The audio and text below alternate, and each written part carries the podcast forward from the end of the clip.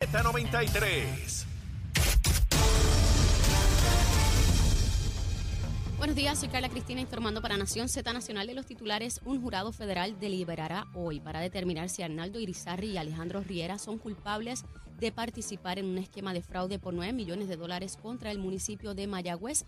Ambos acusados aseguraron haber sido engañados y dijeron desconocer sobre el esquema encabezado por el ex asesor financiero del ayuntamiento, Eugenio García Jiménez, quien junto a otros cuatro coacusados se declaró culpable. De otra parte, el gobernador Pedro Pierluisi advirtió ayer que no vislumbra eliminar el Departamento de Seguridad Pública y defendió los cambios administrativos impulsados por el secretario Alexis Torres en torno al funcionamiento de la Oficina de Seguridad y Protección, que desde el 22 de junio opera directamente bajo su supervisión por concepto de una orden administrativa promulgada por el funcionario.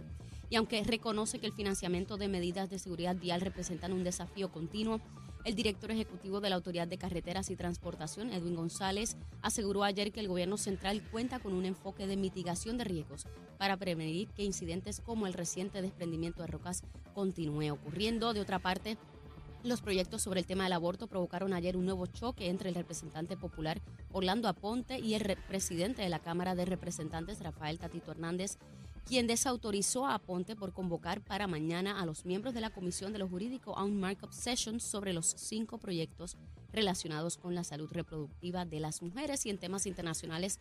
Los candidatos del Partido Republicano se impusieron ante los del Partido Demócrata en la Cámara de Representantes, mientras que en el Senado, aunque reñido, los republicanos llevan la delantera. Mientras 15 estados tienen nuevos gobernadores demócratas y en otros 16 vencieron los republicanos, aún quedan cuatro estados por escrutar votos para la gobernación. Estos son Nevada, Arizona, Kansas y Oregón. Para Nación Z Nacional les informó Carla Cristina. Les espero mi próxima intervención aquí en Z93. Sin pelos en la lengua. Es esa otra cultura, la cultura de la violencia, donde ver asesinar a alguien es algo muy sencillo. Leo, Leo Díaz en Nación Z Nacional por Z93.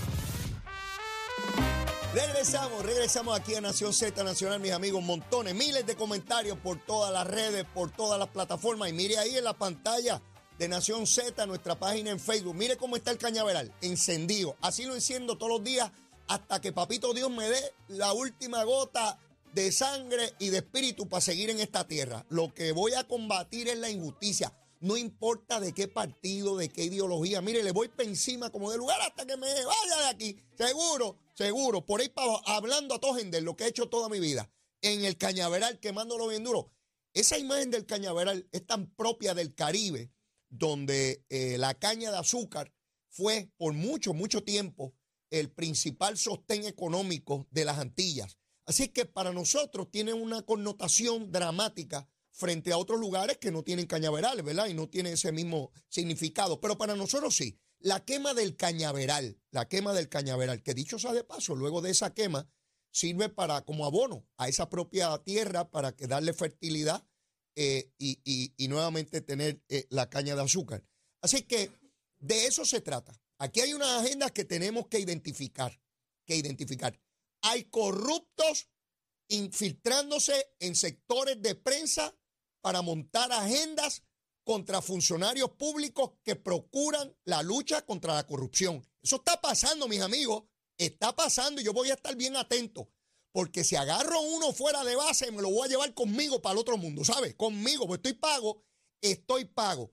Y hay una agenda por ahí muy clara de unos pillos y unos corruptos de gobierno. Sí, sí, sí. Ellos saben quiénes son. Y con toda seguridad están escuchando el programa y dicen, está leído hablando nosotros, vamos a ver qué hacemos, vamos a ver cómo lo liquidamos. Echen para adelante echen para adelante. Mire, yo salí de un barrio pobre allí que mataban tres cada dos o tres días, ¿sabe? Yo no le tengo miedo a ninguno de ustedes. Pueden decir hacer lo que quieran, radicar lo que quieran, o de carro a carro liquidarme por ahí. ¡Ay, bendito! Liquidaron a Leito. Mire, tengo un buen seguro de vida. Todos pasamos mejor vida. Yo como que me voy y mi esposa y mis hijos porque tienen el seguro de vida. Así que todos vamos a pasar a mejor vida. No le tengo miedo a ninguno de ustedes, ¿sabe? A ningunito. Y no me estoy guiando de guapo, ¿sabe? Lo que pasa es que ustedes no pueden ser los que comanden la vida de un pueblo y los que a base de información confusa, tergiversada, exagerada, lleven a este pueblo a pensar que los buenos son los malos y los malos son los buenos. No, no, no, no, no. Eso sí que no. Eso sí que no. Ni a ustedes ni a nadie. No pasarán. Se los digo, no pasarán. Pero tengo que seguir con otros temas, porque digo, les puedo dedicar otros sonetos en cualquier otro momento, ¿saben, mis hijos? Y mis besitos en el cut y los quiero, nada personal. Pero si meten eh, la pata en el, en el cañaveral, se les quema, ¿sabes? Y si se meten completo, no aparecen más. Bueno, vamos a la asamblea del domingo que tiene el Partido Popular, porque siguen habiendo desarrollos sobre este asunto, así que hay que comentarlo, ¿no? Después de todo, esto es un análisis político el que hacemos aquí diario, ¿no? Eh, y ahorita voy a hablar de las elecciones de medio término en los Estados Unidos, donde todavía se están contando votos y decidiendo escaños legislativos federales, pero de eso les voy a hablar más adelante. Mire, aquí hay una controversia bien interesante con relación a los delegados. Ustedes saben que Luis Vega Ramos, el buen amigo, en el fin de semana dijo que eran entre 250 a 300 delegados. Eh, José Santiago, el alcalde de Comerío, dijo que eran 500. Hay una diferencia bastante grande ahí en delegados que pueden decidir cualquier elección o no. Por supuesto que sí. Y entonces le preguntan a Luis Vega que si tiene los nombres de todos los delegados y él dice que tiene el 70%. Dice, pero como que el 70%. Y dice Luis, es que ustedes saben que no todo el mundo participa en los eventos.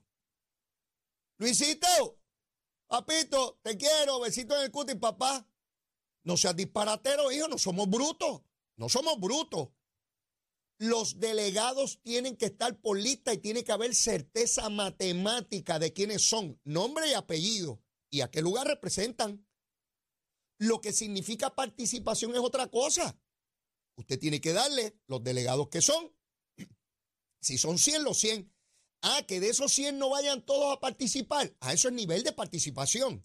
Pero usted tiene que tener claro quiénes son los que tienen derecho a participar que él tiene que ir la lista de 70% porque no todos participan. Ah, tú les preguntaste y como no van a participar ya los borraste. Luisito, no seas disparatero, te escucho diciendo cosas. Luis, y sé que lo he citado varias veces. Decía Carlos Marx, el padre del comunismo y toda esa cosa. Decía lo siguiente, Luisito. En la producción social del hombre, este contrae relaciones independientes a su voluntad. Repito, en la producción social del hombre, este contrae relaciones independientes a su voluntad. Con los años sabemos que donde dice hombre debe decir también mujer, el hombre o la mujer. ¿A qué se refiere eso?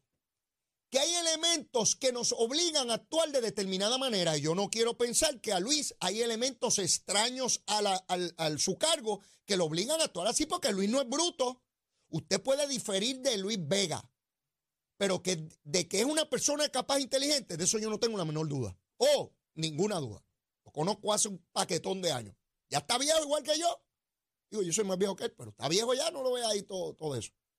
Mire, Luis, la cantidad de delegados, todo el mundo tiene que saber quiénes son, porque, y si llega Leo Díaz allí, ¿también puedo votar? No, no puedo votar allí. Por tanto, evidentemente están jugando con las palabras, siguen en el juego. Ayer apareció un grupo con una propuesta nueva. ¿Y cuál es? Que haya un presidente pro tempore, un presidente por un tiempo, y que ese presidente no pueda aspirar a la gobernación. Mire qué pantalones. O sea que si Dalmao decide ser ese presidente, no puede aspirar a la gobernación. ¿Por qué? Por lo menos a mí me parece antidemocrático. Todo el que quiera aspirar a la gobernación en el PNP, en el Partido Popular, en el Partido Independentista, en Victoria Ciudadana, en Proyecto Dignidad. Tiene que tener el derecho a aspirar, llámese como se llame, en, los cinco partidos políticos. No puede ser que haya un reglamento de partido que dice, ah, si tú te dedicas a esto, no puedes correr, pero a cuente qué, si eso lo decide el pueblo. ¿Cómo es posible que unos delegados, sean 200, 300, 500, decidan que don, don, que sé, yo, don Federico, de adjunta, quiere correr a la gobernación y le dicen que no. Pero a cuente qué Ya salió el grupo que se opone a las enmiendas que posponen a su vez la votación para presidente, así que se oponen a eso. Claramente. Lo que está pidiendo ese otro grupo, donde está Jesús Manuel Ortiz, es que se vote ahora en febrero por un presidente.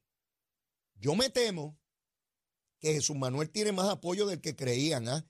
Esa es mi, mi apreciación a la distancia. Por supuesto que me puedo equivocar. Por supuesto. Me parece a mí que le tienen miedo a Jesús Manuel. De ese grupo, el que yo creo que está tomando alguna atracción dentro de la base del Partido Popular es Jesús Manuel Ortiz. Esa es mi apreciación. No es Zaragoza. Zaragoza es low energy, como las neveras estas que usted la come en low energy. Este, o como si tuviera la hemoglobina baja, el pobre hombre no, no, no, no, no sube la cuesta, no puede subir la cuesta. Este, Carmen Maldonado tampoco. Buena gente, y, ¿verdad? Y alcaldesa y toda la cosa, pero no. La realidad política es una que no se maneja con el corazón, se maneja con la razón. ¿Usted tiene voto o no tiene voto? Y usted puede ser la persona mejor del mundo y qué cariñoso y qué afable y qué tremenda persona y qué bueno darnos la cerveza con él.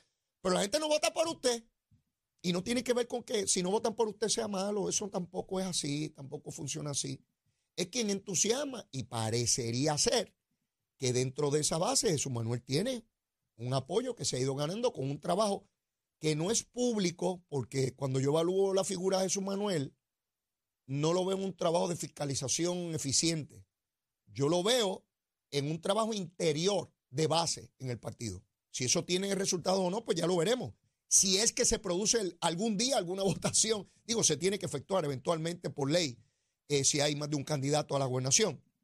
Pero están tratando de evitar que se dé, que se confronte esa votación, particularmente eh, por parte del presidente del Senado, que dijo en un mensaje hace un día atrás que él no es persona de provocar controversia y en términos generales así es. José Luis Dalmao a lo largo de su carrera política y está ahí, no es algo que, ¿verdad? No es una persona de controversia, defiende con, vehemencia las cuestiones de su partido y cuestiones programáticas. Es mi amigo, yo lo conozco hace un paquete de años. Este, no es una persona abrasiva ni de insulto, eso es verdad, eso es verdad. Pero me parece a mí que no tiene no crea el entusiasmo dentro de las filas del Partido Popular para ser candidato a la gobernación, para volver al Senado, con toda seguridad saldría electo en una primaria. Yo no tengo duda de que saldría. Pero de candidato a la gobernación eh, eh, es otra cosa. Así que sigue la controversia, se plantea por la prensa que siguen los diálogos y no es para menos. Eh, el Partido Popular tiene que intentar evitar una controversia y que lo que se proyecte el domingo sea el desasosiego sea la división, sea la controversia, porque eso marca de, manera muy decidida un partido que entra al proceso de año preelectoral en enero 1.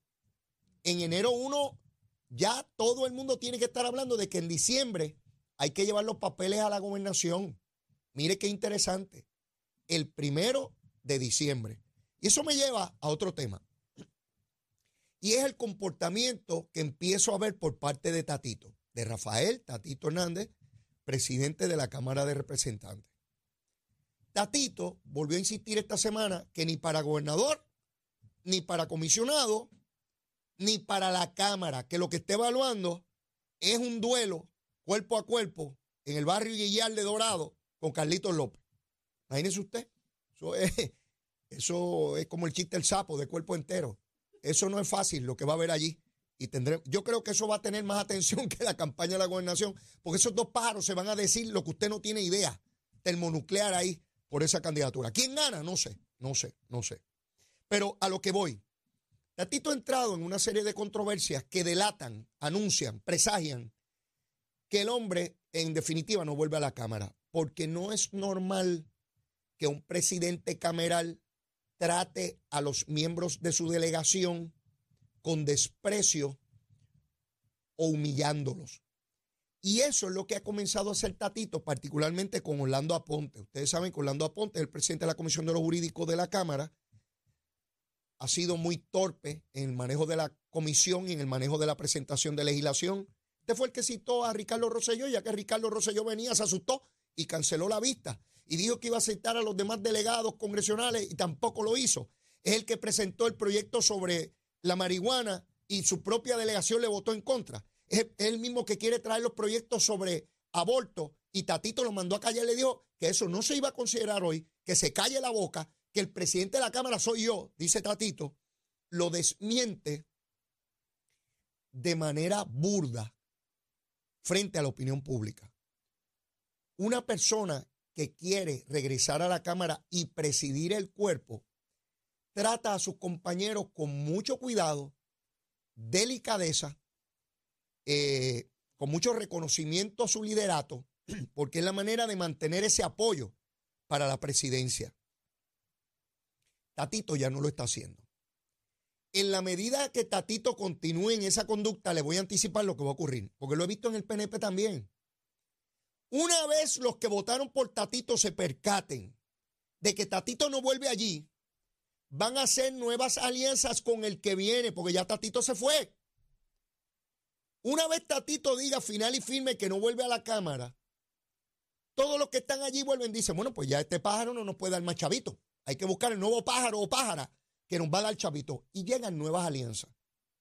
Eso puede traerle grandes problemas a Tatito como presidente, pero a donde quiero ir no es ahí, porque después de todo que le suceda a Tatito, lo que le vaya a suceder, ¿qué me importa a mí? Lo que sí me preocupa es la ejecución gubernamental, porque no estamos ante cualquier partido, estamos ante un partido que tiene la mayoría de legisladores en Cámara y en Senado, y eso tiene un impacto sobre la legislación y a su vez sobre la ejecución gubernamental. O no sabemos que hay 40 nombramientos pendientes en el Senado. Si le dan el golpe que parece que viene para encima de Dalmau, Dalmau va a estar enchismado, no va a estar contento. Si los compañeros de Tatito empiezan a darle golpe y a dejarle legislación sobre la mesa, Tatito tampoco va a estar contento y se va a acrecentar, aumentar la guerra interna y a su vez disminuye dramáticamente, aceleradamente, como dice Leito Díaz, la posibilidad de aprobación de legislación. Y comienza una guerra de todos contra todos que no sabemos dónde va a ir a parar, ni las consecuencias que va a tener. Esa es la parte que a mí me preocupa porque quedan dos años de administración. Si quedara un semestre, pues no había nada, pero queda todavía dos años de administración. Yo tengo que ir a una pausa. Ya mismo está por aquí el representante Gabriel Rodríguez Aguilo, que quiero preguntarle sobre asuntos que tienen que ver sobre su persona en la Cámara de Representantes y el resto del cañaveral, que yo se lo voy a soltar a él para que sea quien lo queme ya mismito a, las 9 de la mañana. Llévatela, chamo. Buenos días, soy Carla Cristina informando para Nación Z Nacional. En el tránsito queda algo de congestión semipesada en algunas de las vías principales de la zona metropolitana, como la autopista José Diego. Entramos desde Bucanan hasta el área de Santurce. Igualmente, la carretera número 2 entre Santa Rosa y Caparra en Guaynabo, la PR5 en Bayamón, hasta la intersección con la carretera número 2, la 165 en la intersección con la PR22, la avenida Lomas Verdes entre la American Military Academy y la avenida Santa Ana en Guaynabo tramos del expreso Kennedy en dirección a San Juan, algunos pequeños tramos también del expreso Valdoriotti de Castro entre Carolina y Santurce, la autopista Luis Aferré desde la zona de Montiedra hasta la intersección con la 199 en Cupé y la 30 en un tramo entre Juncos y Gurabo. Más adelante actualizo esta información. Ahora pasamos con el informe del tiempo.